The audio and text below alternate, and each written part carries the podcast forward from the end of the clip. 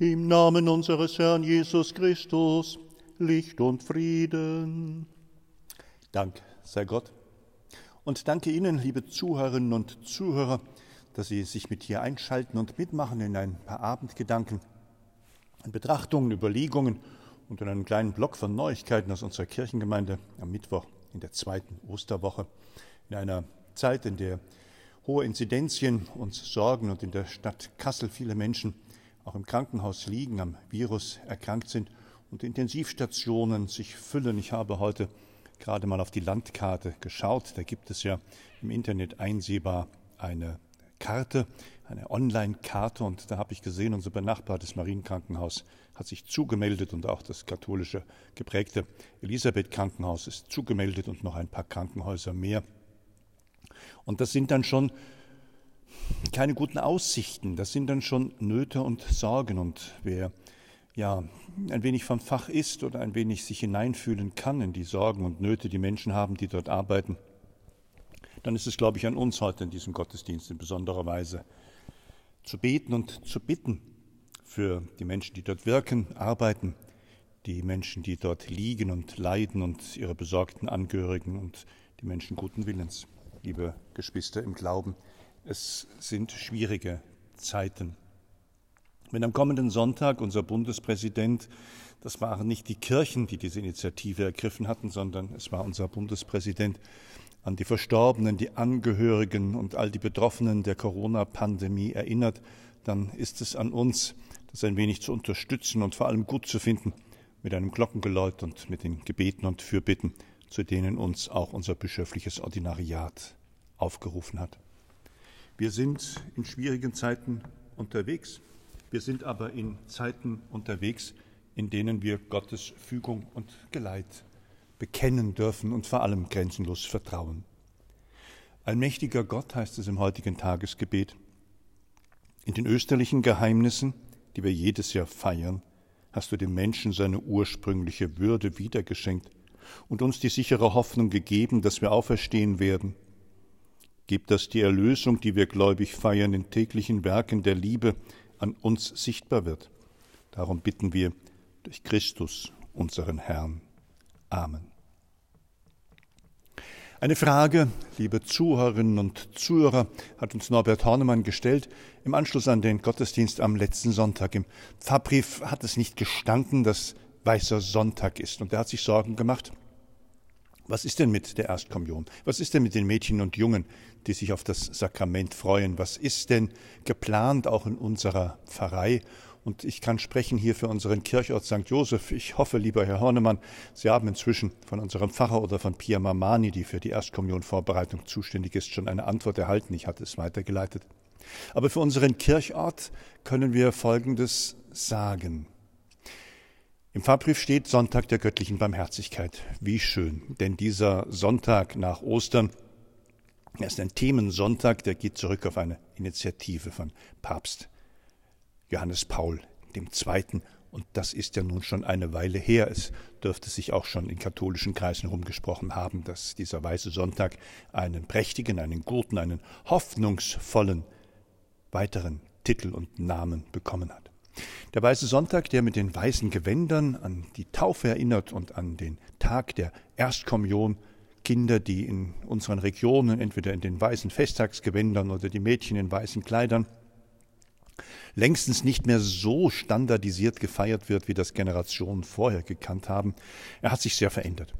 Und das hat jetzt noch wenig mit der Pandemie zu tun.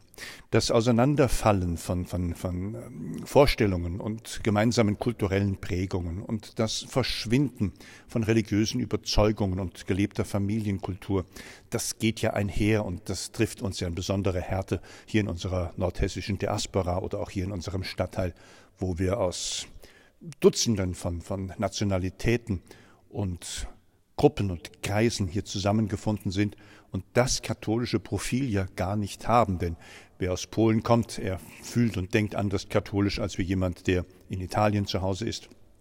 Oder auch denkt an unsere Katholiken aus dem Orient. Wir, die wir dann hier im typisch evangelisch geprägten Nordhessen ja auch eher Lutheraner sind wie stramme Katholiken, wir müssen da schon mal schauen und vor allem fragen, was es bedeutet und was es ist. Die Frage nach unseren Erstkommunionkindern, ja, wir haben auch in unserem Gottesdienst trotz strenger Hygieneauflagen und Schutzkonzepte da schon mal Kinder bei uns. Und da ist auch jemand dabei, der auf dem Weg zur Erstkommunionvorbereitung ist. Da ist auch jemand, der in den nächsten Wochen an einem Sonntag zum ersten Mal die Heilige Kommunion empfangen wird. Und da ist auch die Erinnerung daran, dass uns gerade die Diözese aufgefordert hat, diese Erstkommunion feiern, jetzt in der Pandemie, eher vor den Sommerferien oder besser noch nach den Sommerferien zu begehen. Da sind die Pfarrgemeinden alle gewarnt worden. Und wer jetzt plant in den kommenden Wochen, der muss in einer großen dritten Welle, von der wir noch nicht wissen, wie hart sie zuschlagen wird und wie groß Leid und Schmerz sein werden, der doch viele Menschen und vor allem auch die Jüngeren, hört man immer wieder, treffen wird nach Berechnungen und Modellierungen und Vorhersagen, auch uns noch beschäftigen wird. Deswegen bleiben wir besonnen. Wir suchen die Gemeinschaft, und zwar die Gemeinschaft, die uns daran erinnert, dass wir voreinander uns in Acht nehmen müssen, dass einer den anderen zu schützen hat, dass das Opfer des Verzichts das ist, was jetzt gerade angesagt ist. Und die große Frage ist, wie wollen wir Menschenkinder denn gerade in unserem Land, das ja politisch sehr zerstritten ist, wo eine Wissenschaft weiß, was zu tun und zu machen ist und sauber vorher berechnen kann und modellieren kann, was sich als nächstes ereignet mit einem berechenbaren Virus, auf die keiner mehr hört? wie diese Gesellschaft diesen Weg aus dieser Pandemie herausgehen will. Oder ob sie einfach das ignoriert, jeder guckt, wie er zurechtkommt. Und wer denn mal krank wird, Pech gehabt. Und wer dann mal im Krankenhaus landet, nochmal Pech gehabt. Und wer dann irgendwann auf Intensivstation landet, ja, dem geht's ja wirklich schlecht. Und wir wissen ja nun inzwischen auch und hören es immer wieder von den Intensivmedizinern, nur jeder Zweite kommt lebend aus einer Intensivstation zurück.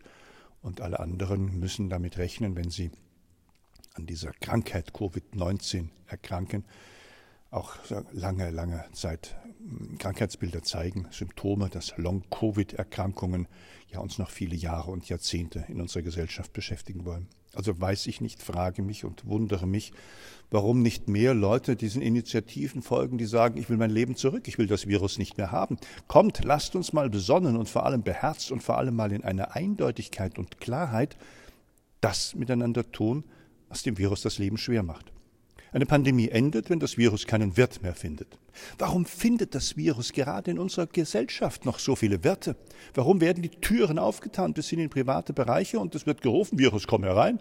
Warum wird nicht viel konsequenter gelebt, gehandelt? Warum erinnern wir uns nicht charmant, freundlich, aber bestimmt an die Regeln? Halte bitte Abstand. Du weißt, ich will dich nicht gefährden und du bitte gefährde mich nicht. Warum fangen wir nicht wieder an und waschen etwas deutlicher und mehr die Hände? Das war doch schon mal ganz gut, das lässt wieder furchtbar nach. Und warum ist es so mühsam und so schwer, mit vernünftigen Masken im Alltag, ja, so weit zurechtzukommen, dass wir, aber das Verschen kennen Sie, dann auch noch mit dem Lüften und einer funktionierenden Corona-Warn-App ganz viel persönlich tun können. Und wenn wir jetzt auch noch anfangen, wie eingeladen, beworben und kostenlos möglich, wöchentlich den Bürgertest zu machen, damit wir schnell herausfinden, ob wir vielleicht Anlass für eine weitere Infektionskette sein können. Ein Schnelltest unternehmen, um zu sagen, ah, der Test war negativ mit allen Gefahren, die damit verbunden sind, das weiß ich auch. Aber dieses äußere und sichtbare Zeichen nutzen, um mitzuhelfen, rechtzeitig zu identifizieren, wenn da Gefahr droht. Und man kann auch zwei Tests pro Woche machen. Und man kann auch noch mal deutlicher und engagierter darauf acht geben, dass das Impfen nicht schlecht geredet wird, sondern dass gerade Christenmenschen aus Überzeugung sich für so eine Impfung interessieren und dann, wenn sie dran sind, diese Impfung auch in Anspruch nehmen. Gerade die Älteren sollten bitte jetzt nicht anfangen, nach irgendwelchen großen Wahlmöglichkeiten zu suchen, sondern rasch und schnell eine Impfung nehmen, so sie dargereicht wird. Das sind Gedanken, das sind Abendgedanken, das sind auch Gedanken des Gebetes, denn bei all diesen Sätzen und bei all diesen Überlegungen sind es konkrete Menschen, auch aus unserer Gemeinde, die mir dabei vor Augen stehen und wo ich ja verbunden bin im Gebet und viel Kraft und Zuversicht wünsche und so manchmal auch denke, unsere Verantwortlichen, unsere Gremien müssten auch da engagierter sein. Wir wollen unser Leben zurück, das ist das Motto und die Überschrift der Initiative, die sich Grüne Zonen nennt. Die 14 Wissenschaftler aus unserem Land, aus allen möglichen Fakultäten, schade, leider ist kein Theologe dabei, da war wohl keiner profiliert genug oder hatte keiner rechtzeitig die Mail gelesen, um da vielleicht auch mitmachen zu dürfen. Die sagen, wir müssen nach und nach unsere Gesellschaft wieder frei bekommen von dem Virus. Und wir müssen solche Zonen, grüne Zonen, das können Quartiere, Stadtteile, ganze Städten, Landkreise, vielleicht auch ganze Länder sein, denn das ist auch europaweit gedacht, das ist weltweit gedacht, wir wollen das Virus nirgends mehr haben. Die können dann natürlich anfangen und können vor Ort leben. Und wenn dann irgendwo eine Virusinfektion auftaucht, dann heißt es innehalten, prüfen, schnell handeln, rückverfolgen, isolieren und mit Testen gucken, dass niemand zu Schaden kommt und dass die Infektionsketten unterbrochen sind. Und dann können solche Zonen auch gehalten werden. Dann muss man sich mit den Nachbarn, die nicht so besonnen sind, auseinandersetzen und muss einfach Übergabepunkte definieren. Dann muss man halt in Klausur gehen und muss abwarten, dass sich das bessert und die anderen auch zur Besonnenheit aufzurufen sind. Ja, so könnte ich lange über dieses Konzept reden und das werde ich auch und will auch versuchen, in unseren Gremien, dem Pfarrgemeinderat und unseren Ortsgremien und unseren Verantwortlichen hier am Rotenberg immer wieder davon zu sprechen. Wir wollen unser Leben zurück, wir wollen Gemeinde, wir wollen Pastoral, wir wollen Begegnung, wir wollen die Brücken zwischen den Nationen und Kulturen schlagen. Und das gelingt uns umso leichter, wenn wir den Rücken frei haben, wenn uns das Virus nicht von hinten überholt, wenn uns die Erkrankung nicht zu schaffen macht. Und in allem hoffen und beten wir, lieber Gott, nimm diese Geisel dieser Pandemie von uns, lass uns leben, lass uns die Gemeinschaft suchen und lass uns dich preisen. Dafür sagen wir dir Dank, denn wir wissen doch, so sehr hat Gott die Welt geliebt, dass er seinen einzigen Sohn hingab, damit jeder, der glaubt und in ihm liebt, das ewige Leben hat. Halleluja, Halleluja, Halleluja. Gott hat die Welt heißt es im Johannesevangelium im dritten Kapitel, so sehr geliebt, dass er seinen einzigen Sohn hingab, damit jeder, der an ihn glaubt, nicht zugrunde geht, sondern das ewige Leben hat.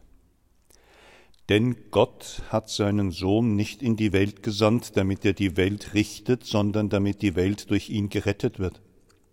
Wer an ihn glaubt, wird nicht gerichtet, wer nicht glaubt, ist schon gerichtet weil er an den Namen des einzigen Sohnes Gottes nicht geglaubt hat.